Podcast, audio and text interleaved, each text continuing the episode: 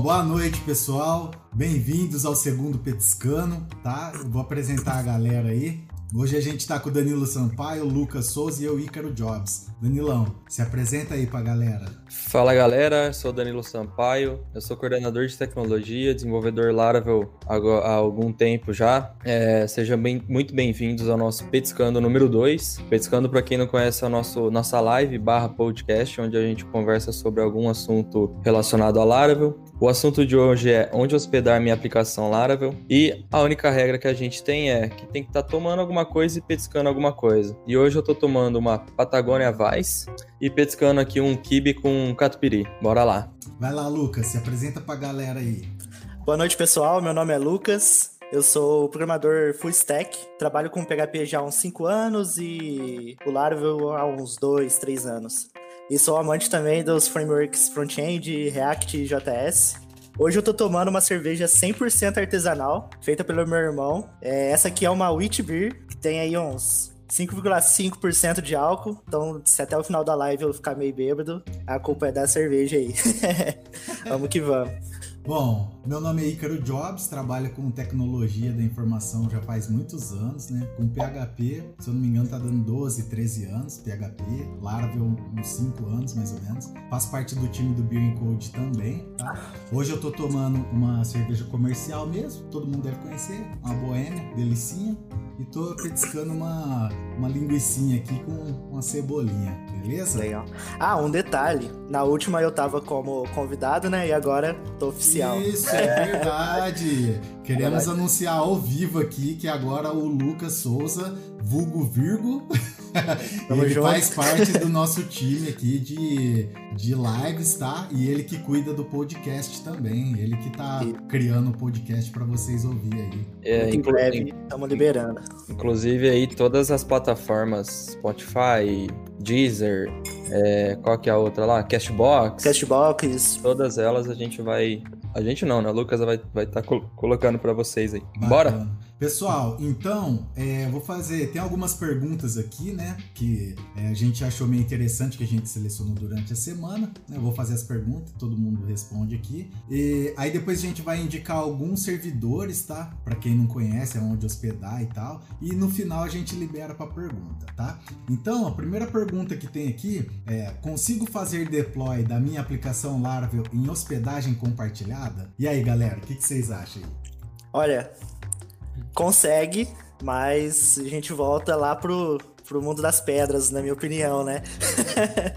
que é, pelo que o jeito que eu faço, né? Vou falar um pouco do jeito que eu faço quando é servidor compartilhado assim. Não sei se é a melhor forma de fazer, mas basicamente eu compacto o projeto num pacotão, subo por FTP e jogo as pastinhas lá pro público HTML. E aí ele roda tranquilaço quando é servidor assim.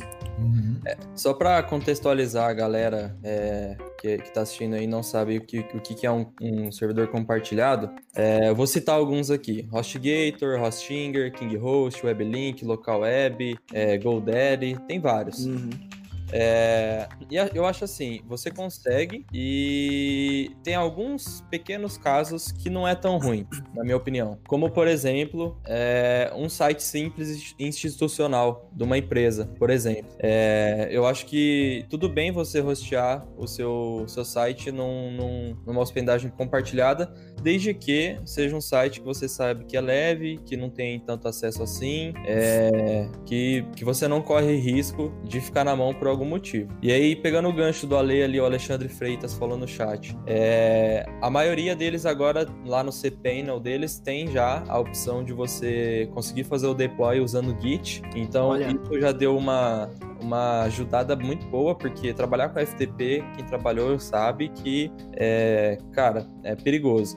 Você não tem inversão de nada e pra você subir arquivo errado é muito fácil. Mesmo, mesmo tomando toda a atenção possível, e então pode ser um problema. E aí o Ale até falou: se não tivesse Git, eu nem usava. E é, é. isso mesmo, porque FTP, ó, então já começando um assunto. você usa FTP, você vai prometer pra gente que você vai parar hoje. A partir de hoje para. você vai pegar o Git lá, dar uma ledinha, aí você pode usar o GitHub, Bitbucket, GitLab, tem muitos aí que você pode usar. Uhum. Tá, eu vou compartilhar minha experiência sobre é, hospedagem compartilhada, porque até hoje eu faço isso porque eu tenho um servidor de revenda na HostGator que ele é compartilhado. Então, como eu faço e fica de uma forma segura, né? Eu sempre que tem um cliente novo, eu solicito a permissão de SSH, eu não uso FTP. E aí, é, eu crio um Git lá dentro do projeto, lá no, no servidor de, de, de, hospedagem. Eu crio um, um, ponto Git lá, um Git init menos menos bear lá, e aí eu configuro um hook para quando eu der o post, ele já fazer o deploy para mim,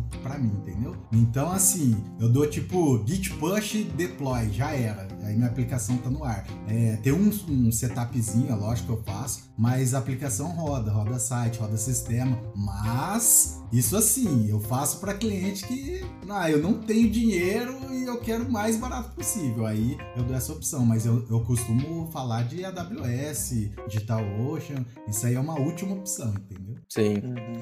E aí, ó, o Luiz ali falou, o Luiz Jampolski. Cara, que nome da hora. E desculpa se eu pronunciei errado. É, minha sugestão seria, seria fazerem um vídeo de Git. Ah, uma sugestão pra gente, eu já vou até anotar. Sim. Beleza, Luiz, já tá, tá anotado. A gente vai. É, a gente gosta de fazer coisas que vocês pedem. Sim. Porque. Vou anotar aqui. Não faz sentido fazer vídeo do que a gente gosta só. Tem que fazer vídeo que vai ser útil pra, pra quem assiste, né? É. Mas Perfeito. voltando para as hospedagens compartilhadas, cara, é, geralmente, quando é um sitezinho de simples de, de empresa mesmo, que no, tem no máximo um blog junto ali, que às vezes o blog é até um WordPress, não é nem o Laravel, é, eu não vejo problema nenhum, desde que você use um Git é, e desde que seja não, não tenha uma opção de ir para uma AWS da vida. Então, não vejo problema não. O André Meneguzzi falou, falou ali, ó. Eu às vezes uso o Put e também o WinSP para envio de arquivos. WinSP é é bom. Bom, perfeito. Bom, bora para a próxima pergunta então, galera. Existe ferramenta de deploy automatizado para Laravel? E aí, galera? Opa! É o que mais tem. É, tem muito. E aí, quem quer compartilhar uma experiência e uma ferramenta que conhece? Tá, é, eu já utilizei o Envoyer o Envoy ele não é específico para o Laravel, ele é para PHP em geral, dá para usar com qualquer projeto PHP. Uhum. Mas o Envoy ele tem um, um, dash lá bem bacana e umas ferramentas muito boas para automatizar esse deploy. Ele é bem, bem, bem da hora. Uhum. Ele tá. No começo ele nem tava cobrando, agora eu vi ultimamente tá, o plano básico tá 10 dólares. Então já tá um pouquinho salgadinho aí, já que é. 10 dólares é igual a 20 milhões. Mais salgado que a linguiça que eu tô pensando. Exato. Mas hum. tem essa opção, que é bem bacana. O Forge também, o Laravel Forge, de certa forma, você consegue automatizar. Uhum. Ele, depois que você sobe o servidor lá no Forge, você consegue. Ele te gera um link que você dando um, get nesse link, aí ele, ele roda um, um script de deploy também. Uhum. É bem bacana, bem, bem facinho de usar. Sim. Esses são os dois, os dois que eu mais utilizei. É, da, da minha parte, infelizmente eu ainda não utilizei nenhum. É, é até uma coisa que eu e o Ícaro estavam conversando essa semana, é, na atual empresa que eu trabalho, que futuramente o Ícaro vai, vai entrar com a gente, é, da gente já colocar alguma coisa automatizada lá. É, mas eu, o que eu conheço, assim, que eu sei que dá para usar com qualquer linguagem de programação, é, no GitLab, por exemplo, tem a parada lá dos pipes, né? É, que, que, pode ser usado com qualquer coisa. Se for Laravel, se não for, dá para usar. Então, eu acredito que, que seja legal. A gente, a gente, inclusive, quer testar isso. Bacana. Bom, a minha experiência é o que eu falei agora há pouco, né? Se você estudar um pouquinho dos hooks do Git, então você consegue fazer um deploy automatizado, né? E o arquivo chama post receive, que você cria e você dá permissão mais X lá para ele. É, quem tiver dúvida sobre isso, depois eu faço um vídeo só disso também, tá? É, eu já utilizei Deployer, né? Na época que eu tava no Trilhante, o Beto ele estudou Deployer, me passou e nossa, Deployer para PHP lá, eu acho assim que é a coisa mais linda que tem.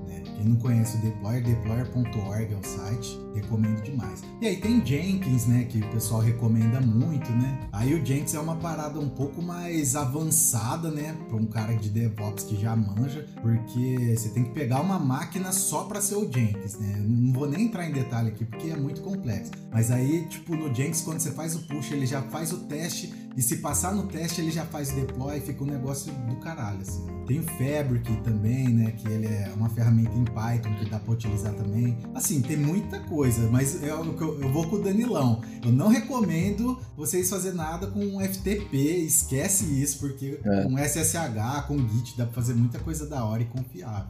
E é, uma coisa que eu recomendo também, até pegando o gancho de uma parada que a gente conversou no grupo do WhatsApp essa semana, a gente tem um grupo, para quem não sabe, o grupo do Brain Code, é, onde eu não lembro quem foi, acho que foi o Matheus Xavier, se ele estiver assistindo, ele comentou sobre não deixar é, a regra de negócio no controller e tal, e aí a gente entrou em assuntos de, de pattern, né? De, de projeto. E aí eu, eu pego o mesmo gancho para a parte de hospedagem. Não tente criar um negócio muito elaborado se você está começando. Uhum. Se você está começando, cara, vai no simples. Ah, sobe uma máquina ali no, no, no DigitalOcean, numa EC2 no, na AWS, usa o Git, Git push, vai lá no servidor da Git pull e tá tudo certo, não tem problema nenhum. Aos poucos você vai incrementando isso. Não tenta é, é, colocar uma coisa muito complexa logo de cara, que é muito frustrante. Você tentar usar uma coisa que é mais complexa e às vezes não é você que não sabe, ou é, é uma coisinha básica que faltou ali, que não deu certo, e isso pode te frustrar. E eu já conheço, eu conheço gente que pensa em desistir da carreira por causa de um negócio besta. Uhum. Então, vai sempre no básico no começo e depois uhum. É, vai incrementando, né?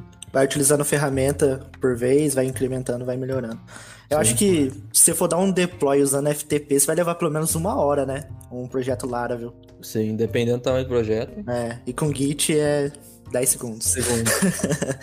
é, o, o Diogo falou ali, o Diogo Noleto, é, não gosto de deploy automático para Laravel, demora muito. É, eu não, como eu falei, eu não, como eu não usei, eu não posso opinar. Então, se você puder falar como foi pra gente então, o, o, que eu tenho para falar é, é, o que eu tinha comentado aí, né? Que quando o Beto estudou e passou para mim essa parte do, do deployer, o Beto do Brilhante, aí a gente começou a testar e a ferramenta funcionou muito top pro nosso, pro nosso negócio, porque tipo assim, ele versiona o seu deploy, então tipo assim, nossa, Icar, essa versão ficou ruim, vamos voltar na versão anterior, vamos voltar nas duas anterior, então é só dar um comando lá, tipo é, dep rollback, por exemplo, a versão versão, ele já volta, entendeu?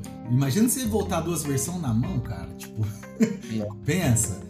Ah, Danilo, a gente precisou voltar na mão esses de uma versão lá, né? É, mas você, viu como o, foi, né? O, é, mas tipo, é, tipo, é muito chato. Imagina não, você dar um comando e já voltar, é bem melhor, entendeu? Então, mas imagina se fosse FTP ali. Não, o FTP Nossa. já era. é. Esquece. A, a, gente deu um git checkout no commit e voltou a versão. Sim, sim. Se fosse um FTP ali, pelo amor de Deus. Então vai da, eu acredito que vai do negócio. É, se você, sempre que você termina uma funcionalidade, você precisa daquele negócio Insta online, então acho que não vale a pena mesmo fazer assim. Eu acho que configura um, um, um Git hook lá, igual eu falei, que é bem mais rápido, ou faz via rsync, né, do, do, do Linux, que é bem mais rápido e já tá lá no ar, entendeu? Sim. Agora, você quer alguma coisa que você possa é, fazer um rollback, que vai instalar os pacotes Composer, tudo certinho, para PHP Laravel eu recomendo fortemente o Deployer, a ferramenta tá bem madura. Sim. Beleza? Beleza. Beleza. Ó, o Augusto Neri falou ali, boa noite a todos. Tem um amigo que usa FCP. Eu confio que sei quem é esse amigo, hein? Conheço. É, realmente demora muito para fazer deploy. Demora mesmo, inclusive, se a gente estiver falando da mesma pessoa, ele mandou um print essa semana dele fazendo um deploy e tava coisa de, sei lá quantas horas lá que ia dar para fazer um deploy. Não era nem do projeto inteiro, era tipo uma parte que desenvolveu. Ó, além, de, além de demorar muito, é, corre o risco numa hospedagem compartilhada o FTP subiu os arquivos com as permissões erradas. Então, na hora que você atualiza, ah, você sabe o que eu tô falando, né? Então, na hora que você atualiza o projeto, ele dá um erro lá de htaccess que você nem sabe o que é. Você acha que é o arquivo é. htaccess, mas na verdade é os diretórios que não tá 755 e os arquivos não tá 644, entendeu? Então, cara, pula fora de FTP, entendeu? Ah, isso acontece com arquivo novo, né? Quando Sim. cai um arquivo novo via FTP, dá esses pau. O, Bom, o Roberto Sestari é o Beto, né? É o Beto, é o Betão. Ele falou ali, ó, Deployer também tem as pastas shared que você não precisa ficar reenviando arquivos grandes. Exatamente. Verdade, tipo a storage, verdade. Exatamente. Ah, E, e, inclusive, aproveitando, Ícaro, já- já fica o convite pro Beto aí. Ah, ele já tá convidado, ele tá É, sabendo. exato, que o Beto tem um case bem legal pra contar aqui pra gente. Tem o Beto mesmo. é o desenvolvedor e empreendedor. Legal. Brilhante. Bom, vamos para a próxima pergunta então. Como escolher a hospedagem ideal para o seu, é, pro meu projeto no caso? Tá aqui a questão. Como escolher a hospedagem ideal para o meu projeto? E aí? Ó, Legal. eu acho que são algumas variáveis que você tem que analisar. Uhum. A primeira, com certeza, é custo. É, se você tem, ou se o seu cliente tem grana para pagar uma coisa mais elaborada, melhor uma coisa, um post compartilhado do, daqueles é, me- me- menos melhor, vamos falar assim, para não Hum. falar mal da- das coisas, né? É, então é custo, tamanho do projeto, é, urgência também. Às vezes é um negócio que é muito urgente e você sabe fazer o básico num, num, num servidor, é, igual eu falei, um EC2, um RDS lá na AWS. Então você opta pelo que você sabe que é mais fácil, né? Que é melhor, por causa de urgência. Então esqueça, mas o principal com certeza é valor, ainda mais agora, com o dólar a 6 reais Uhum. Tá, tá assim, tem, você tem que fazer uma pesquisa muito, muito minuciosa de, de custo. Porque às vezes você cota pro seu cliente falando que o cara vai gastar 2 mil, e aí uma notícia que sai no Brasil, o negócio vai pra 2.500 da, da noite pro dia. É. Então tem que tomar muito cuidado agora com o custo, é, porque a maioria dos, do, da- dos serviços Amazon, é, Azure, DigitalOcean, é tudo em dólar, né? E aí Uhum. tem conversão e se eu não me engano, a, conversão dessas paradas não usa o dólar comercial. Se eu não me engano, usa o dólar turismo. Pelo menos compra da China, eu sei que usa o dólar turismo. E o dólar turismo é mais ainda do que o dólar comercial, fora o IOF, né? Fora, fora o, o imposto. É, o custo pesa bastante. Acho que uma outra característica que tem que avaliar bastante é a volumetria, né? Se você já tem uma ideia do volume que vai receber nesse servidor, você consegue indicar um, algum mais genérico, algum brasileiro, um HostGator, um local app. Volume Mas de se- acesso, né? Isso, volume de acesso. Mas se é um negócio muito incerto que pode estourar e entrar muitos usuários de uma vez e pode abaixar também, aí já é uma, uma coisa que tem que procurar ferramentas mais específicas, né?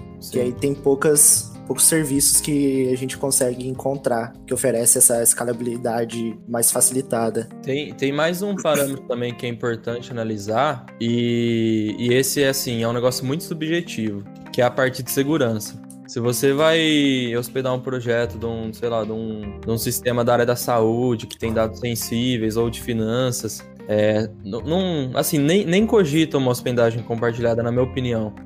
Já vai com um negócio mais, mais safe, mais seguro, tipo uma AWS, uma DigitalOcean, uma É. Azure, pra não, não dar problema. Porque se dá problema, é, os caras não assumem risco. Numa hospedagem tipo AWS, o risco você assume. Você que assume colocar a parte de segurança lá. Então, tem esse ponto também que eu acho que é importante ser analisado. Mas é aquela história, nada é 100% seguro, né? Se o cara tá mal intencionado, ele vai dar um jeito, e o cara for bom. Se tá na internet, tem É. É, tinha uma frase na. Quem, quem é de bairro de cidade pequena aí soltou pipa. O cara falava: pipa no alto não tem dono. É, eu sou dessa, eu sou Você dessa. tá na internet. Site no ar não tem dono, né, velho? Ah, eu vou com vocês também. Eu acredito que tem todos os parâmetros para analisar, tipo, qual o cliente é um cliente potencial que vai escalar bastante, vai ter bastante acesso, ou não, vai ser um site institucional simples mesmo, com poucos acessos, entendeu? Eu não vou indicar, tipo, um AWS pro cara, com RDS e com S3 lá, um monte de coisa, sendo que o cara vai ficar num site institucional simples, nem Sim. vai ter formulário Exato. de contato, ele vai pôr o WhatsApp dele direto no site lá. Então eu vou indicar compartilhado mesmo e já era, entendeu? Agora você vê que é uma loja virtual, que o cara vai cadastrar produto direto, vai ter muito pedido e tal. Você não pode nem sonhar em pensar em hospedagem compartilhada, entendeu? Você já tem que ir para uma coisa bem mais bruta. Então é uma análise, é uma análise que você faz. é, E tem chance também do cliente ser pequeno e de repente ele vai. Ele pode ir crescendo, depois você vai migrando de servidor. Então você tem que pensar tudo isso também. Pô, eu posso começar esse cara aqui, mas eu consigo facilmente migrar ele para tal lugar, entendeu? Vocês, é, o ideal é, é, pensar assim também. Uhum. Mas, sei e, lá. e sempre que possível, assume essa responsabilidade. Não deixa pro cliente. Se é. você for frila, alguma coisa assim, porque o cliente vai sempre no mais barato. E a hora que der cagada, a hora que der merda, a culpa não vai ser dele que escolheu o mais barato. Vai ser Exato. Sua. O cliente aí... vai chegar com aquele host cPanel lá do, de fundo de quintal Sim. E aí ele já contratou, sabe? Vai ter o que fazer depois Exato. que ele contratou. E, e, é ideal colocar isso até nos contratos já, pra não correr risco. O Beto falou assim: vocês usam, usaram Cloudflare para proteger de ataque? É, eu particularmente nunca usei, mas já trabalhei em empresa que usou, que não foi eu que configurou, uma empresa que já é maior, que tinha uma, parte, uma equipe de infra e segurança muito grande que fez. É, e até onde eu sei é muito bom. Dá uma, dá uma amenizada. É muito bom assim, quando bem configurado, né? Quando mal configurado, só dá dor de cabeça. Porque você não consegue fazer nada, o negócio te trava bastante. Mas quando bem configurado, certinho, é, é um negócio que, que segura as pontas, assim, de um, de um ataque um pouquinho mais. É, não amador, né? De um cara de um cara que não tenta muitas coisas mais profissionais, um, um, hacker mais experiente. O André ali falou assim, ó, descartando o servidor compartilhado, o intermediário seria o VPS e depois o cloud? Eu acredito que sim, né? Eu ia nessa sequência aí sim, é. cara. Sim. Bem por aí mesmo. É isso. Tá, vamos para a próxima pergunta aqui então. É, como, convencer, como convencer o seu cliente a usar uma hospedagem que você sabe que é boa e já está familiarizado? Como que convence aí, Danilão? Se é o Danilão é o ninja nisso? Cara, eu acho que depende com qual cliente você está conversando. Uhum. Se você está conversando com um cliente TI, é um cara de TI que veio e te contratou como terceiro e tudo mais, você não vai conseguir convencer ele falando de números, de custo, é, de, de, da parte financeira da coisa. Agora, se você estiver falando com um cliente que é o dono da empresa, que é o cara que qualquer 10 reais a mais ou a menos dói no bolso dele, aí você vai ter que convencer o cara misturando números e passando confiança, passando confiança de que aquilo que você está escolhendo para ele é bom e é bom porque isso, isso, isso. Não é bom porque você acha que é bom. É bom porque é seguro, é bom porque o cara vai ter X. É igual vocês falaram. É, faz um estudo de quantos acessos, acessos mensais o cara vai ter. Ah, o cara vai ter, sei lá, mil acessos, ó. Esse aqui, a, a, ele vai suportar esses acessos. É, a chance de cair é essa. Se cair, ele tem uma, uma, uma parte de. Eu esqueci a palavra. Cara. Redundância. Redundância. É, então, se, sempre que você for convencer alguém, é, seja específico. Não fala que é porque é melhor. Seja específico. Mostra, mostra o porquê da coisa. Que eu, que eu acho que é muito, muito simples de convencer. Até porque você que é o cara que entende disso. Cara, é, se você falar bem falado, dificilmente ele vai discutir. A não ser que você chegue para ele com um negócio nada a ver, igual a gente tá falando. O cara precisa de um negócio pra um site institucional, você chega lá com um AWS, Lambda, não sei o que lá, o cara vai falar, ah, sem condição. É. é. Eu já, uma vez, eu mandei um reclame aqui do local web para um cliente. Tava cheio da galera reclamando. Ah, meu site caiu, ficou dois dias e ninguém resolveu. Várias, vários desses itens. E, tipo, eu, na época os preços do DigitalOcean e LocalWeb era parecidinho. E valia muito mais a pena você ter o DigitalOcean que te garante 99,9% de uptime. Sim. E local web a gente sabe todos os problemas que dá para o desenvolvedor quando sobe as coisas lá. Sim. Então, é bem, é. é bem, bem isso mesmo, mostrar os dados, ver, mostrar, tentar explicar, né, de, de forma humana para o cliente. É, não tem que é melhor. Não Exato. falar, chega lá falando de SSL, é, tipo, assim, que o cara não vai entender nada, ele vai falar, ah, beleza. Então, é, a minha experiência é o seguinte: eu tento identificar o cliente, igual o Danilo falou. Se eu vejo que o cara tem um conhecimento um pouco mais técnico, que já, já aconteceu de o cara querer desenvolver um exemplo. O cara quer desenvolver um, um sistema de gestão no back-end lá, tá? E ele tem já um site lá. Aí eu falo, beleza, eu vou desenvolver esse back-end em PHP para você com Laravel, tá? Aí eu coloco no meu servidor e tal, não sei o que. Aí o cara, não, mas eu uso o meu servidor lá do meu site, tá? Não, beleza. Ele aceita o PHP 7.3, MySQL e tal, e eu vou falando, entendeu? E aí eu, aí eu já pego o cara. Primeiro que geralmente eles não sabem nem responder essas questões mais técnicas. Então eu acabo geralmente trazendo o cara pro, pro meu servidor, entendeu? Sim. É, mas é, identificar o cliente. Agora, se você tá pegando um cliente que não tem um conhecimento nada, provavelmente o que você recomendar ele vai aceitar, desde que não seja é, muito caro, entendeu? Então é bom você sempre ter uma carta na manga, umas duas, né? Cartas na manga. Eu tenho três cartas na manga, eu vou revelar para vocês aqui. Eu tenho um servidor de revenda na HostGator, onde eu posso hospedar um monte de cliente lá compartilhado. Eu tenho conta na AWS e eu tenho DigitalOcean. Então, dependendo do caso, eu, eu, eu transito para uma dessas, entendeu? É o que eu falei lá no começo. Tipo assim, um site institucional simples, eu não vou nem falar de AWS pro cara, que não compensa, entendeu? Então, é, é, eu acho que é muito fácil, assim, convencer o cliente. Porque geralmente É. nessa área eles não, não tem muito Eu- é- conhecimento. quando é um cliente não técnico, um cara que não é de TI, eu acho que não tem muito segredo, não. Aham. É só você não falar nada muito absurdo de dinheiro, Sim, que o sim. cara vai olhar pra isso, basicamente, que você vai convencer ele fácil.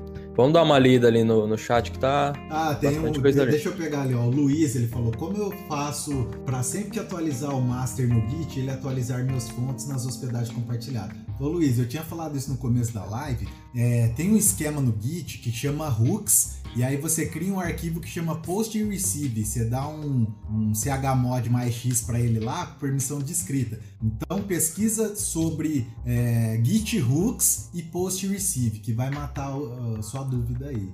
Hooks de gancho, né? É Isso. H-O-O-K-S. É, é uma, uma ferramenta do próprio Git mesmo. É, do Git, é do Git. O Eric mandou salve, salve Eric. O Eric, a gente trabalhou junto também no- na, É, na empresa é. que eu falei que tinha Cloudflare, ele trabalhou junto comigo. Aí, bacana. O Ale ele perguntou: ó, trabalhar na infra do cliente ou trabalhar na sua própria infra? O que, vo- o que vocês Hum, preferem? Olha, entrou Ah. aí essa pergunta. Essa no pergunta que, foi boa. É, Foi boa, no meu foi caso, eu sempre recomendo os servidores, as infras, para o cliente contratar.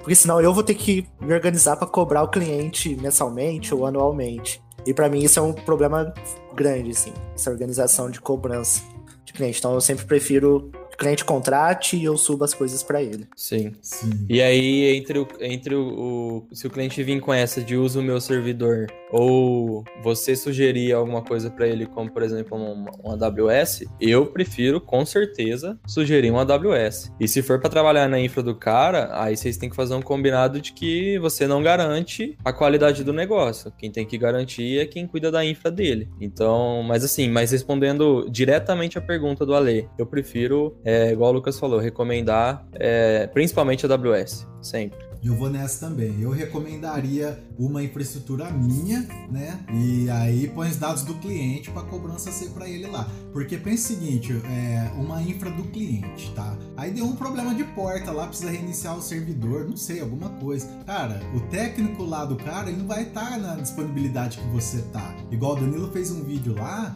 é, no YouTube que você pode receber notificação no celular do Bugsnag e tal. Aí vamos supor que você recebe uma notificação meia-noite. Cara, se você estiver em casa, você vai lá e corrige rapidão. E se estiver na infra do cliente, como é que você vai corrigir isso aí? Se for alguma coisa de reiniciar o servidor, só o técnico dele lá tem acesso, o programador dele tem acesso. Então, eu prefiro trabalhar numa infra minha, entendeu? Sei lá. Sim. Ó, o Beto já, já tá dando um spoiler ali na parte de custo, e ele perguntou quanto custa para um app Laravel simples, uma, uma AWS, né? É, para um site é, que não tenha nem banco de dados, você consegue. Eu, eu acredito que você consegue algo tipo 200 conto, dependendo a máquina que você escolher lá. Sem banco de dados, você fala que é só um front? É só uma S2, sabe? Ah, eu Uma acho que se fosse S2. só front, purão front, você bota no S3, você não vai ter gasto por muito tempo. Pode ser também. Ó, a. AWS, vamos lá. A É. AWS ele tá custando ah, uma instância T3A micro, que ela é 1 GB é, Core 2 Duo, 30 GB SSD. Então aí o banco, você que tem que subir, instalar uma SQL lá. Tá saindo 13 dólares e 30 centavos, aproximadamente 77 reais 93 centavos. Isso por mês, tá? Com o dólar a 5,86 que eu constei hoje de manhã, não sei como tá agora. É, só então. pra você e- ter uma. Igual o Lucas falou, Além de, de existir o S3, existe também na AWS a, o Free Tire lá, Free Tire, Ah, que sim. é o que é o Tire Free lá, que é, você usa por um bom tempo sem pagar. E ele tem tanto para máquina virtual EC2, quanto para RDS, quanto para a maioria dos serviços da Amazon. Então, dependendo é, do, de quão simples for o que você precisa, você consegue usar a AWS grátis por um bom tempo. E aí ele perguntou, é mais caro que a DigitalOcean? Sim, É. é mais caro. O DigitalOcean inicia nos 5 dólares, né? Um servidor Isso. bem simples. Bom, tem uma outra pergunta aqui, ó. Compensa pagar 19 dólares no Laravel Forge? Então essa pergunta eu já vou direto no, no Virgo, que já mexeu com isso aí. E aí, Virgo? Então, é... na minha humilde opinião, hoje não tá compensando. Porque o Laravel Forge, pra quem não sabe, ele vai basicamente levantar um servidor pra você nas diferentes clouds. Tem no DigitalOcean, na Amazon. E ele te dá uma porção de ferramentas. Só que depois que você já tem uma prática de levantar servidor, de, de configurar, você leva o quê? Meia hora, uma hora pra configurar um servidor? E aí. Isso, Isso se já não tiver uma imagem pronta. É, exemplo, exato. Se eu na- rodar na um Amazon. Docker lá, alguma coisa, É. vai rodar muito rápido. Então, hoje pra mim, 20 dólares basicamente faz diferença pra caramba. Nossa, pra todo mundo. Então, Por eu acho que. No ano isso aí dá uma graninha, hein? Nossa, cara. É. Hum. Mas apesar que ele te dá um monte de outras ferramentas. Se precisar de um, um worker, ele já também já tá lá tudo setado e tal. Uhum. Mas 20 dólares hoje pesa. Então, eu não utilizaria. Eu, eu acho que depende também, né? É muito chato responder depende para as coisas, mas realmente depende. Depende da necessidade. Sim. Mas geralmente, se você já é um cara que domina Docker, você, você vai ter o seu próprio Laravel Forge. Vai Verdade. ter as suas, suas imagens, seus containers tudo, tudo configurado, suas imagens prontas. Então, eu acho que não compensa não. 20 dolzinho é grana. É grana. Bom, tem outra pergunta aqui, ó. Laravel Vapor, o que é? Essa é simples, né? Será que o chat sabe o que é o Laravel Vapor? E aí, quem, quem que já utilizou Laravel Vapor aí? Ó, Vai. o, o Ale falou que a AWS é delicinha, e é mesmo, eu concordo. Hoshinger eu tô usando ela e é bem de boa pra usar, é bem barato. Pra começar o preço é bom. É, Ah. e o Beto já deu ali O um... Beto Já deu- já que deu a é. cara. Deve estar a até cara usando, deve estar Aham. até usando, certeza. Sei. É um serverless cara, caro para Dedel. Você acha que é 40 dólares, né? Só pra contextualizar, o Vapor foi lançado na versão 6 do Laravel, se eu não me engano. Ele, o Ta- Taylor, lá o criador do Laravel, ele ele anunciou na- no Laracon de 2000 e bolinha, que eu não lembro o ano que foi lançado, o 2000 e o, o Laravel 6, que eu acho, eu, eu acho que foi 2018 ou 2019 no máximo. E ele é exatamente o que o Beto falou, é um serverless. É. Então, certo. Eu Eu dei- não- olhando mais a fundo como que ele funciona, né? Porque eu, eu- como ele transforma pra pra você utilizar o Lambda, eu achei que eu ia ter que codar no Laravel de forma diferente. Mas na verdade é que ele transforma todo o seu projeto Laravel numa função Lambda. Então, na hora que você executa uma rota, um get na home, ele transforma esse, essa função toda num Lambda e executa. Então, Sim. é bem interessante. Ele- Só, só pra contextualizar o chat, a galera que tá assistindo, Lucas, você que, que é o cara mais fuçado aí. O que, que é um serverless? Sim, o- não precisa ser nada muito, uma resposta Tá. muito elaborada. E o que é o E, Lambda? e, e o que é o Lambda, uma, uma função Lambda, só pra galera entender. Tá. Serverless é você rodar sua aplicação sem servidor, é bem isso, sem nenhum servidor. Você vai rodar por meio de serviços, Uhum. que no caso é o, vai utilizar o Lambda. E é sobre demanda, né? Só pra galera. É sobre demanda, é sobre demanda. O Lambda ele, ele não existe. Aí a hora que você chama, ele instancia essa função, roda e para de funcionar. Então você vai gastar por. Vai, vai ser cobrado por utilização Por dessa, dessas funções. Uhum. Agora, eu não sei direito explicar o que que é o Lambda, mas teoricamente. mas. Cara, Lambda é como se fosse uma função que tá na nuvem, tá? É. Só pra ficar assim.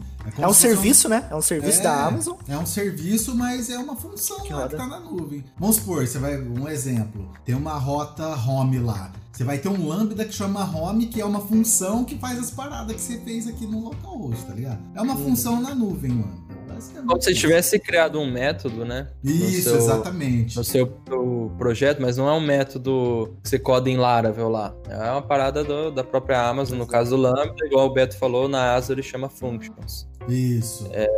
E, cara, pra servidor que tem pouco acesso, pra servidor não, né? Pra o servidor aí não, não faz sentido falar de Lambda. Mas pra projeto que tem pouco acesso, pra, eu acho que é muito bom, velho. Porque como você é cobrado por demanda, se é um negócio que tem pouco demanda, vai pagar muito barato. Exato. Aquele amigo seu lá, Danilo, que fez o case lá do. Como que chama? Loja virtual lá. A loja dele é gigante e ele usou Lambda, cara. Sim. Tipo, funcionou pro case dele. É, tu Massa. sempre entra no. Depende, infelizmente, cara. Depende. É. Tem que fazer todo um estudo por trás pra saber se vale a pena ou não. Um outro exemplo de serverless é o S3, né? Você consegue rodar a aplicação front toda no S3, que é um, é um storage, basicamente. Aham. Ele também não é um servidor, ele é só serviço de armazenamento. Isso, exato. Beleza. Tem mais uma pergunta aqui, ó. Quais são as vantagens e desvantagens de uma hospedagem compartilhada? Tá, eu vou falar a vantagem óbvia, custo. é muito mais barato. é, E eu acho que até não só custo, vai, vamos, vamos falar mais. É simplicidade. Uhum. Pra um cara que, que é iniciante, ou um cara que nem é da um cara que não é da área consegue subir o site da empresa dele e o blog da empresa dele num- numa hospedagem compartilhada usando o cPanel. Que Uhum. basicamente, e aí ele vai usar do jeito que a gente sugeriu que não use, que é via FTP, mas ele vai arrastar arquivo lá, é, ele vai ver um ou dois tutoriais do próprio serviço, então a própria HostGator vai dar um tutorial para ele e ele vai conseguir subir. Então, para mim, é vantagem é custo e simplicidade, né? Exato. A desvantagem tem muitas. É, seguindo no, nas vantagens aí na simplicidade, geralmente ele vem acoplado com um painel, né, de administração. Sim. Então, um usuário mais leigo, ele tem lá um gerador de banco de dados.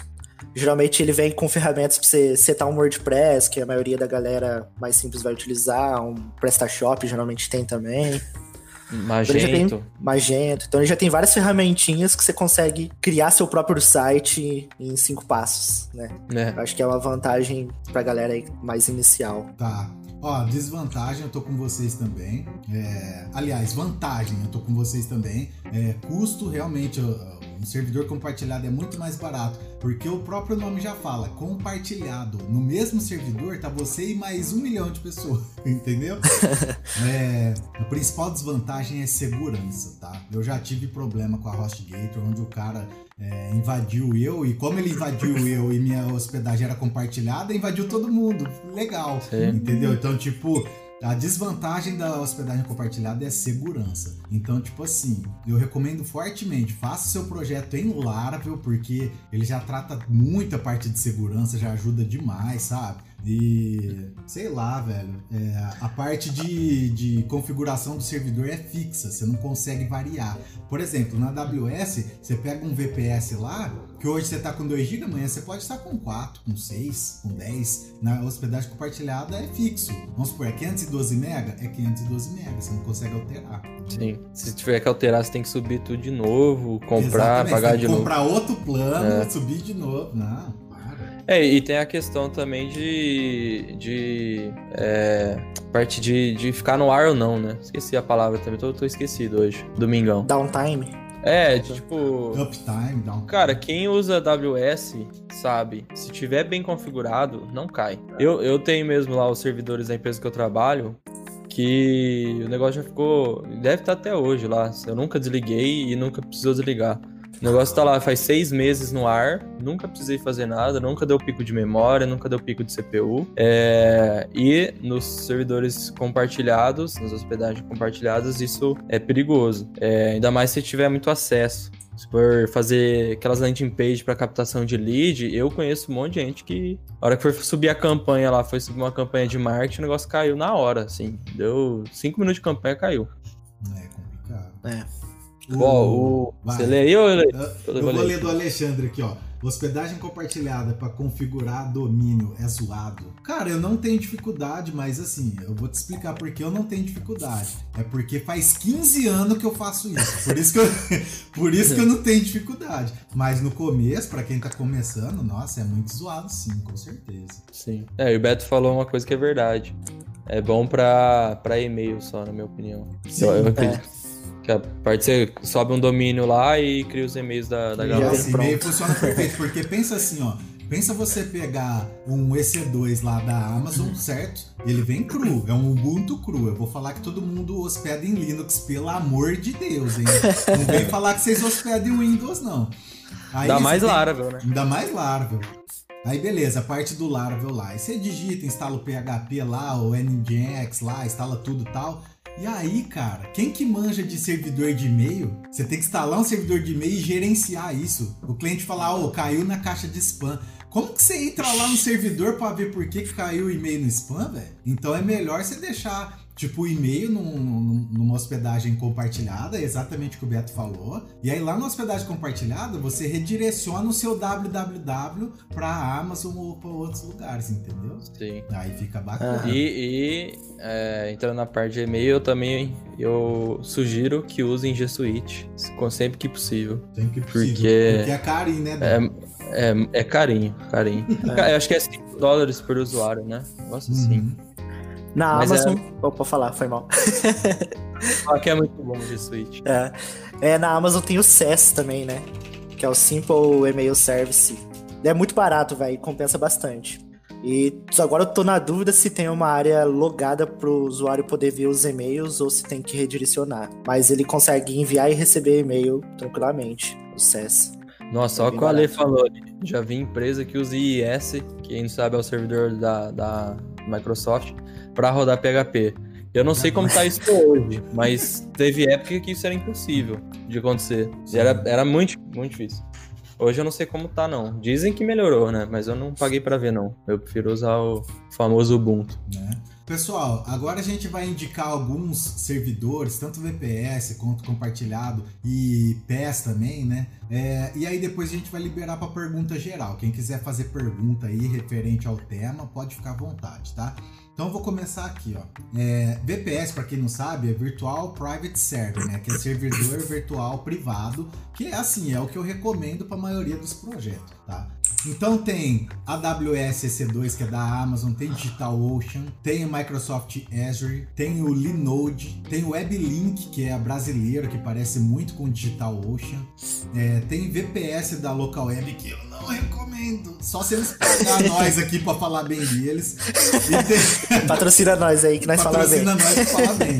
E tem HostGator VPS, tá? É, Você tá com a lista de compartilhada aí, Danilo, pra falar? Share Pô. hosting? É, HostGator, Hostinger, KingHost, WebLink, LocalWeb, GoDaddy. É, deve ter mais, mas as mais famosas são essas. Sim. E é bizarro a diferença de preço, né? Sim. De uma certa É. uma. E tem PaaS também, que é Platform as a Service, né? Que é plataforma como serviço. Que a mais conhecida é o Heroku, né? Todo mundo já ouviu falar, com certeza. Tem Google App Engine e tem o Kubernetes, que também é do Google, né? Deve ter outras também, mas as Legal. principais, o pessoal usa- utilizam essas. O, aí, o Heroku e o Google tem free tire bem longo, assim, né? Dá pra usar bastante tempo Sim. também. O E aí, problema uma- do Heroku é se uma- não acessar, né? Uma curiosidade aqui: algum de vocês ou a galera que tá assistindo já usou o Google Cloud? É. Alguma coisa? Quem já usou o Google Cloud aí, Google App Engine? Eu, eu nunca usei e tenho curiosidade. É, eu já usei Azure. Leonardo já- Borges, Dan. Não, mas acho que ele respondeu a pergunta do, do Beto. Não foi nem a nossa Ah, pergunta. tá. tá, beleza. Alguém usou aí Google Cloud? Conta pra nós como Conta que é a experiência. Com Laravel de preferência. É. Ó, o Google Beto- Cloud, a única coisa que eu usei foi o- as paradinhas de IA lá, pra testar a imagem, essas Ah. coisas. Funciona muito louco, mas hospedagem mesmo assim. A gente até brincou nessa semana Já. de transcrever, transcrever áudio. Ah, é verdade. Olha. Você me mostrou, você me mostrou. Você sobe um áudio lá de, de WhatsApp e ele transforma em texto. Bem legal. Eu queria, eu queria antes da gente Liberar pra é, ir para o tópico, contar um case Uhum. nessa parte, pensando nessa parte de grana. Até sentar direito, que esse case é emocionante. Hum, É, quando eu entrei na empresa que eu estou atualmente, é, eles tinham lá uma, uma configuração feita na Azure. Eles usavam é, back-end com ASP.NET Core e front-end Angular. E aí eu cheguei lá, como já estava tudo configurado, falei, ah, agora eu vou usar isso aqui. E eu não conhecia a Azure até entrar lá. É... Eis que chegou a fatura que eles estavam pagando. E, assim, não vou entrar nem no mérito qualidade, tá? Da parte de velocidade, de acesso, tempo de resposta da, da aplicação. A hora que chegou a fatura, eu assustei. Não vou falar o valor, mas chegou um valor muito alto. E aí eu falei, cara, isso aqui não tá certo. E eu já tava com vontade de trocar o, o ASP.NET Core e o Angular pra Laravel puro. E aí a vontade só aumentou de fazer isso e mudar pra, pra Amazon. E foi o que eu fiz. Eu tirei tudo da Azure, joguei pra Amazon com Laravel. O custo diminuiu quatro vezes. Eu não tô zoando. O negócio saiu de X, foi pra X sobre 4. E é, quem usou a versão antiga quando tava na Azure e quem usa agora na Amazon é, percebe a diferença assim, é, é muito nítido. Ah, e, e não é só a, a- não é porque mudou de C Sharp para Laravel, não. A gente tinha outros dois, outros dois serviços de o Moodle, não sei se vocês conhecem, que é um LMS lá feito em PHP. A gente tinha Moodle rodando na Azure, dois Moodles rodando na Azure e eu transfer, e eu passei para AWS também. De novo, o custo caiu muito e a velocidade, eu acho que se o Matheus Xavier ele tá aí, ele, ele participou dessa migração. A hora que a gente fez o teste, cara, foi bizarro, assim. Uma, um painel de admin do Moodle que demorava na Azure, cara, coisa de minuto pra carregar. Na Amazon, não dava nem 10 segundos. Foi bizarro. Olha lá, ele falando, ó, se for o que eu tô pensando, isso é verdade. Mudou o valor, baixou demais e ficou muito mais rápido. Ficou bizarramente mais rápido. E por que, que eu tô contando isso? Porque eu sou um defe- defensor de Amazon. É, se, se você que tá assistindo aí usa alguma outra e tiver a oportunidade de testar é, coisa diferente, vai para Amazon e faz o teste. E pode ser assim, a configuração mais simples da Amazon lá com uma EC2 e um RDS. Você vai sentir diferença, é, em, é, paga nós Amazon, em, em preço e em qualidade, assim, é muito mais rápido. E pros funcionários da Amazon que tá assistindo aí, cara, se quiser patrocinar, estamos precisando. tá, pessoal, é o seguinte, a gente vai liberar para perguntas aí. Quem tiver pergunta sobre hospedagem, sobre preço de alguma hospedagem, de algum serviço, pode ficar à vontade, tá? Porque tá liberado para pergunta aí. Enquanto isso, Danilão, bora É. falar de Seva, é isso? Opa! Não, calma, eu tenho uma pergunta. Calma, então vai. Mano, Eu, eu quero calar. Dado esses 53 minutos de conversa, ah, onde hospedar a minha aplicação Lara? ele sempre faz isso, né, ô, ô Virgo? Ah, eu acho que ficou meio claro agora, né? AWS, pô. É, eu, eu vou ser o defensor AWS até que eles me provem o contrário. Porque é muito bom, é muito bom. E comparado com quem concorre pau a pau com eles, que na teoria a Azure, é, tá muito à frente. Na minha opinião, tá, tá bem à frente, assim. E, cara, é, só quem tava lá viu a diferença que deu de velocidade. Eu queria ter filmado, devia ter filmado, assim, feito um comparativo. Mas tava, a gente tá tão na correria que não rolou. Mas o Matheus tá aí, não me deixa mentir.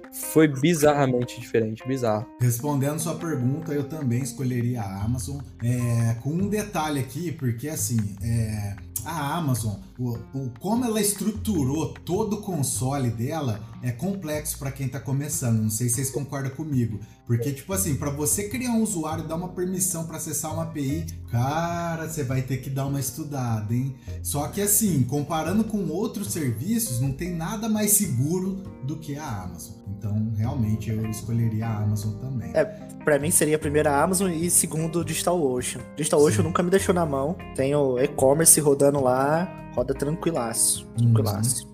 E é um custo um pouco mais baixo também, né? Então, E o, que eu não gostei da, da Azure, só falando mal de novo, Azure não paga nós. Fala mal de novo. eu não sei se era é, burrice minha, mas eu não conseguia acessar a máquina é, via SSH de uma forma que pra mim ficava claro do que eu tava fazendo. Eu sempre acessava e falava, caralho, onde eu tô aqui? Hum. Sabe? Não, não tem aquela. Você acessa, Aí você vai lá, dá um barra var, barra www, barra HTML, você sabe onde tá. É, se precisar mexer na Chrome, a Chrome tá lá, você consegue mexer. Eu, cara, eu apanhei muito pra Ezra e só foi mais um empurrão, assim, pra eu mudar. Uhum. Bom, bora responder umas perguntas aqui então, ó. Leonardo Borges, VPS básico na Amazon está quanto? Leonardo, é o seguinte, tem um site que é https dois pontos barra barra calculator.aws, o Danilão vai colar aí para você no chat. Lá você consegue fazer o cálculo, mas o que eu recomendo é você pegar uma instância razoável, com pelo menos 1 GB de memória RAM. Então, essa instância que eu estou falando, ela chama T3A Micro. Ela tem 1 GB de RAM, Core 2 Duo e 30 GB de SSD. Ela está custando 13.30 dólar hoje, né? Hoje de manhã tava isso, que dá na faixa de uns R$ 77,93 por mês. Tá? E assim, é, tomando por base a pergunta que você fez, vamos assumir que você seja um cara que nunca mexeu com a Amazon. E o que a gente está falando aqui é para você subir um EC2 simples e se precisar um RDS. A gente não está falando de usar igual o Lucas falou de Lambda, da parte de serverless, parte mais complexa. É, que, eu, que assim, eu nem aconselho você começar com uma coisa tão, é. tão complexa, igual eu falei no começo. Começa no simples, entende a Amazon, aprende a mexer no console, aprende principalmente a mexer no CloudWatch deles lá, que é a parte de monitoramento da, dos servidores, que dá informação pra caramba, assim, você consegue saber tudo, desde consumo de memória até tanto de acesso que tem no seu banco de dados naquele segundo. Então, se for começar na Amazon, sobe lá, sobe lá uma máquina EC2 e se precisar um RDS com um banco de dados MariaDB e brinca. E tem o FreeTire lá para brincar, gente. Hum. É, o FreeTire não é, não vai, não, é, não vai subir, já vai ser cobrado. O negócio dura lá, não lembro quanto que é. Um ano. Mas dura bastante. É quase é, um na, ano. Na T1 é um quase ano. um ano. Deixar o Bom, o Luiz, ele falou aqui, ó. Qual servidor de hospedagem você tem? E aí? Não faz propaganda própria. Que eu tenho? É, eu acho Projeto... que é isso que ele quis dizer, nesse sentido. Projeto meu rodando é tudo Amazon. E aí, eu, Virgo? É, próprio eu também não tenho, não. Eu tenho, eu uso um servidor da DigitalOcean. Quando tem cliente bastante simples, eu ofereço DigitalOcean, mas também basicamente Amazon e DigitalOcean. Não é nada, tem nada próprio. É.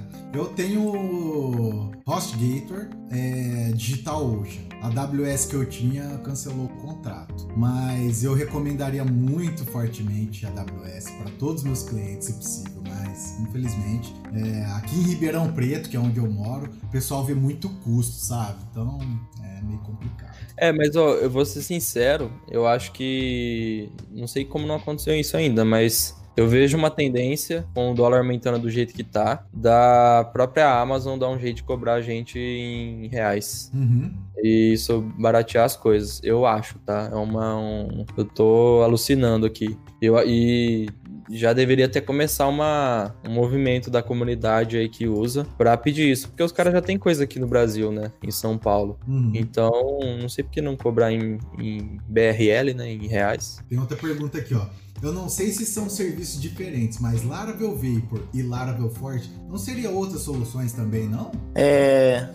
O Laravel, Laravel Forge e o Laravel? Não seria uma solução. O Laravel Forge, ele é uma ferramenta para você subir servidor. E a hora que você tá lá, você pode escolher se vai subir na Amazon, na DigitalOcean e tem umas outras opções também que você pode subir. Ele é um cara que deixa pronto o servidor. Toda essa parte de configuração ele faz para você. O Vapor, ele seria uma opção. O Vapor, ele usa, utiliza os lambdas da AWS para rodar. Então ele é basicamente uma cloud, sim, vamos dizer, tipo, meio errado falar que é cloud. Mas ele é a ferramenta para você subir, sim, a sua, sua aplicação pelo Vapor. Sim. É, e o Vapor basicamente é uma parceria do Laravel com a Amazon. Isso. É, e o negócio é feito para Laravel, né? É uma parceria. E o Forge, igual o Lucas falou, é como se fosse um. Assim, gente, como se fosse, pelo amor de Deus. Um cPanel de vários servidores cloud diferentes, assim. Um negócio que facilita. Você não ter que ficar lá é, acessar a máquina via SSH e sair digitando os comandos para instalar PHP, instalar é, NGX, é, configurar virtual host, o Forge já te ajuda a fazer isso. Isso. Cinco minutos tá pronto o seu servidor no, no Laravel Forge. É bem doido. Tá. O Mateusão aqui, Danilo, ó. A AWS Lambda é de graça. Se eu pegar ela, tenho que usar algo a mais para minha aplicação para subir e ficar no ar? Hum, e aí? Eu acho é... que é, é, de graça o Free Tire lá também, né? Deve ter um ah. limite. Oh, eu tenho um case de derrota com esse Free Tire. ah, Acho que vale lembro. a pena contar. Nem vale, nem vale. Porque, por exemplo, o Lambda, o Lambda ele é barato quando você tem funções que rodam rápido. Até um, não lembro quantos segundos, é bem barato, mas depois sobe exponencialmente o custo. E aí, nesse Free Tire, eu tava lá na faculdade ainda, tava começando a mexer, nem sabia de cloud direito. Criei lá um EC2, um RDS, pá, botei pra rodar. Usei, eu subi um sitezinho lá, pá. E passou um tempo, esqueci, mano. Esqueci. Aí passou. De repente eu recebo um invoice no meu e-mail, velho. Mano do céu, o que que era aquilo? Eu acho que era tipo uns 900 dólares de cobrança, mano. Caralho, velho. Eu sei que tava rodando um RDS muito, muito parrudo. Muito parrudo. Imagina se é hoje. É, não, se for hoje eu tava ferrado, velho. Não, hoje, pelo amor. Tipo, esses e, 900 dólares. A sua renda era uma bolsa de. Era uma bolsa de 400 reais por 400 mês. reais, exato. E, reais, hein? Não é. dólar. A cobrança vem em dólar. O dólar era 3 reais mais ou menos na época. E aí, mano, essa cobrança veio véspera de prova. Eu vi que o Alexandre tá aí, né? O Alexandre fez IBM, né? Ele conhece. Pré-prova de redes. Professor mais difícil da faculdade. e eu com 900 dólares de, de, de, cobrança na cabeça. Mas aí eu consegui entrar em contato com a Amazon, com o suporte lá. Falei, de alguma forma, eu falei inglês com o cara. Na época eu também não sabia nada de inglês. E aí ele conseguiu abater essa cobrança. Falou que, tipo, viu que não estava sendo usado, que era um erro de configuração, conseguiu abater. Mas aí é, é bom tomar um pouco de cuidado nesse free tire, ficar sempre atento e lembrar de desligar as coisas. Senão a cobrança vem. ó, vem. O Leonardo Borges, ele, ele tá aqui, ó, uma pergunta, ó. Agora, VPS seria diferente de serverless e cloud server não? Quando se fala em Amazon, estão falando de VPS? Hum, uma boa pergunta. Então, é porque a Amazon né, já, já entrando a fundo mesmo já nessa questão, a Amazon ela tem tanto VPS quanto serverless, entendeu? Por exemplo, o Lambda ele não é basicamente um servidor completo onde você vai instalar o que você quiser, entendeu? Então você poderia tratar isso como um serverless, entendeu? A, a, Amazon ela tem muito serviço lá. Ela tem a parte de serverless, tem a parte de VPS, que é o EC2. Se eu estiver falando besteira, vocês me corrigem aí. Tem a parte de e-mail. Tem a parte de e-mail. Ela tem vários serviços. É...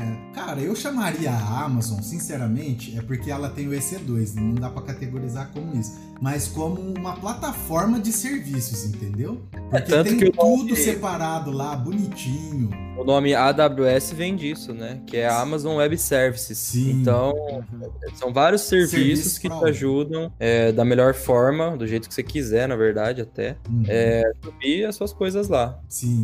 Mas tem muita gente que confunde isso, porque, ah, VPS, tá falando de cloud e tal. É porque, assim, ó, o VPS é, é, o, é um servidor virtual privado, certo? É é um, um, servidor seu privado. Só que tem como você ter tipo um servidor físico seu. Eu não, eu não, vou conseguir te explicar exatamente agora. Que não é uma máquina virtual, que no caso o VPS é uma máquina virtual. E tem como você ter uma máquina física sua, que eu acredito que é o que você está falando, que é um cloud server, entendeu? Não sei se eu matei a sua dúvida. Mas é, é, essa são a diferença entre o VPS e o Cloud Server. Sim. Ó, o Diogo até comentou que a Google já cobra em reais, cobra mesmo. Tudo, tudo da Google cobra em reais, tá? Eu mexo com algumas coisas também de, de marketing e a parte do Google Ads cobra em reais mesmo. Aí o ele, falou, que você não pediu dinheiro emprestado? Imagina a cara dele. Né? Porra! VPS Virtual Box, o Leonardo Borges falou. Cara, na Amazon eu acredito que não seja, tá? Porque a Amazon deve usar Hyper-V ou umas outras coisas doidas lá. Mas tem é, serviço de VPS que utiliza VirtualBox sim, cara. Eu não vou citar nome, mas tem, tá? Pode ficar tranquilo que tem. uma, uma parada que a gente não abordou muito a fundo na nossa conversa aqui é Docker, né? É, não só Docker, né? Containeriza... Contene... Containerização. Isso aí. isso aí que você falou? Containers. Container. É, e é uma outra coisa que eu aconselho também, se você não estiver começando agora é, a programar, já começar a brincar com Docker, é, porque antes a gente falava que Docker é o futuro, né? Agora Docker já é o presente e até o passado, já tem coisa Sim. surgindo aí. Então, assim, tudo que a gente falou aqui de Amazon combina com Docker também. Então, você subiu lá uma, uma máquina virtual EC2, colocar um Docker para rodar lá dentro, você deixa o negócio ainda mais seguro do que ele já é, que as, as networks do Docker se comunicam só entre elas. Então, lembrem-se sempre do Docker. Sim. Que, que ele, é, ele é massa. É massa mesmo. Pô, cara, você chegar no. É, para quem manja já, tá? Eu vou falar isso aí para quem já tá no Docker, tá? Você tem uma aplicação lá, você chega no servidor com o Dockerfile lá, você dá um Docker Compose Up menos D, já era, velho. Seu site já tá no ar lá, pau no gato, mano. Vai tomar sua serva, entendeu? É muito mais rápido do que você. Ah, configurar o. Porque assim o seu Nginx vai estar tá dentro do Docker já. Então, tipo, a sua imagem Docker já vai estar tá configurada. E você vai replicar esse Docker para todos os seus clientes. Então, uma vez que você aprende Docker, acabou a dor de cabeça com DevOps, entendeu? Exato. Sim. No começo ele parece ser um bicho de sete cabeças, né? Mas. Sim, quando eu comecei a estudar... Você vai passar um tempo ali estudando um pouco e você vê que é um negócio muito simples. Uhum. É, pra rodar. Eu acho que é três conceitos básicos: é container em si, volume e network. Uhum. A hora que você dormir nessas três coisas, Acabou. clarifica assim, o negócio faz, parece que é uma mágica, né? Você começa a entender de tudo. E aí, você conseguir jogar isso para um Dockerfile, já era. Não uhum. tem segredo, assim. Então, é, para quem já quer, tem que estar curioso começar a mexer com Docker, foque em aprender essas três coisas: uhum. volume, é, container em si, né? E network. É isso. Parece que não tem mais pergunta. O pessoal parece que foi dormir ou já tá quase bêbado igual nós. Deu uma hora e oito, mais ou menos, já de bate-papo. É, se fosse uma live no Instagram, a gente já tinha caído, hein? Obrigado, pessoal. Então, só para reforçar aqui, é, eu não sei se a hora que a gente falou é, cortou, né? Mas o, o Lucas Souza, o vulgo Virgo aqui, ele é oficialmente aqui agora do, do Beer Code na parte de lives. Ele vai estar sempre com a gente aqui. Ele não é mais convidado, ele é da casa mesmo, tá? E Tamo ele junto. assumiu a responsabilidade de fazer o nosso podcast. Então, em breve vai ter o nosso podcast em várias plataformas aí, onde você vai estar podendo ouvir, se atualizar, onde você estiver, né? Caminhando, onde você estiver, enfim. Muito bacana e seja bem-vindo aí, Lucas. Valeu, tamo junto. Inclusive, ele já fez o do. Pra quem não assistiu, a gente já tem o Petiscando 1, é, onde a gente falou por que confiar no PHP. E o Lucas já editou lá o podcast e ficou. Eu nem esperava, né? Do nada ele chegou a estar tá aí. Surpresa. Caralho. Né? E já já a gente tá aí nos Spotify da vida. Pra quem quiser ouvir a gente quando puder, né? Sair pra rua, dar uma caminhada. É, eu aconselho porque ficou bem legal. Bom, e é isso. Bom, vocês têm mais alguma coisa aí pra falar? Cara, é, em resumo, minha opinião desse assunto todo. É, prefira a AWS e aprenda Docker. E aí depois você pensa em serverless, é, começa no simples, ninguém começa nada, ninguém é jogado na piscina e sai nadando igual o Michael Phelps. O Michael Phelps aprendeu a nadar aprendendo o básico. Primeiro ele aprendeu o crawl, depois o peito, a borboleta, lá, todos os estilos. Depois ele virou o Michael Phelps. Então não queira ser um Michael Phelps logo de início. Aprenda o básico e aprenda o básico bem feito, que o básico bem feito já é do caralho. É, dificilmente vai achar gente aí no mercado que sabe o básico bem feito. E aproveitando esse gancho do Danilão aí, é, de saber o básico, tipo assim, se você não conhece o básico mesmo das coisas, começa do basicão lá mesmo, aprende o PHP a fundo, depois você vai pro Laravel, depois você foca no DevOps, entendeu? Aprende o Docker da AWS, sabe? Porque assim, na programação, uma coisa encaixa na outra. Tem coisa que você vai estudar que você vai entender claramente porque você estudou um conceito anterior, entendeu? Então, ah, para quem tá começando, essa mensagem para quem tá começando agora e ainda não programa programa, ou já programa e não tá no PHP, Laravel, Docker, AWS, tá? Começa o PHP lá, tá? Começa o PHPzão, Laravel, estuda AWS e depois Docker. Cara, você vai ser um programador que, assim, é... como que eu posso falar? É, é você vai ser mais vai programador, né? É, bem mais. DevOps, basicamente. É, é, é um, é um full stack pica. Eu não sei se eu Completinho. falar isso, mas já foi. É o full stack pica. É o cara que manja de front, back e DevOps, cara. É isso que, que a galera tá procurando hoje. Entendeu? Ah, o Matheus até falou. Isso é o que você me diz todos os dias. Matheus, só para contextualizar, ele é estagiário lá na empresa que eu trabalho e a gente conversa muito sobre, sobre as coisas e ele quer se tornar um programador muito bom e ele vai se tornar. Ele é um cara que é, ele tá começando muito bem, assim, ele pega as coisas muito fácil. E aí eu sempre falo para ele, às vezes ele vem com umas paradas de, nossa, eu quero tirar a regra de negócio do controller e colocar no. Calma, Matheus. Começa no básico. Faz um MVC simples. Depois você põe lá um repository pattern. Depois você, você vai incrementando. E, inclusive, essa semana a gente tirou ele do, do da ideia de já sair trabalhando com framework front-end e trouxe ele para o Laravel para ele aprender é, o próprio front-end dentro do Laravel lá com o Blade. E é assim para tudo, cara, para tudo, não só para programação, para tudo que você for fazer na vida. Por exemplo, eu tô, tô aprendendo a tocar viola agora. Cara, eu não vou pegar a viola e sair tocando igual tinha um carreiro. Como? Primeiro que eu não, não nasci do jeito que ela nasceu. Então eu começo aos pouquinhos, vou tocando devagarzinho, aprendendo. Depois você vai incrementando. Se você começa já achando que você vai sair nadando igual o Michael Phelps, é pedir para se frustrar e querer mudar de carreira. Tanto de gente, gente boa, não só em programação, que muda de carreira por causa que se frustra no começo, é, é absurdo de ver. Você tendo uma base sólida, você consolidando o teu conhecimento básico, a hora que você vai pegar coisas novas, você aprende muito fácil, sabe?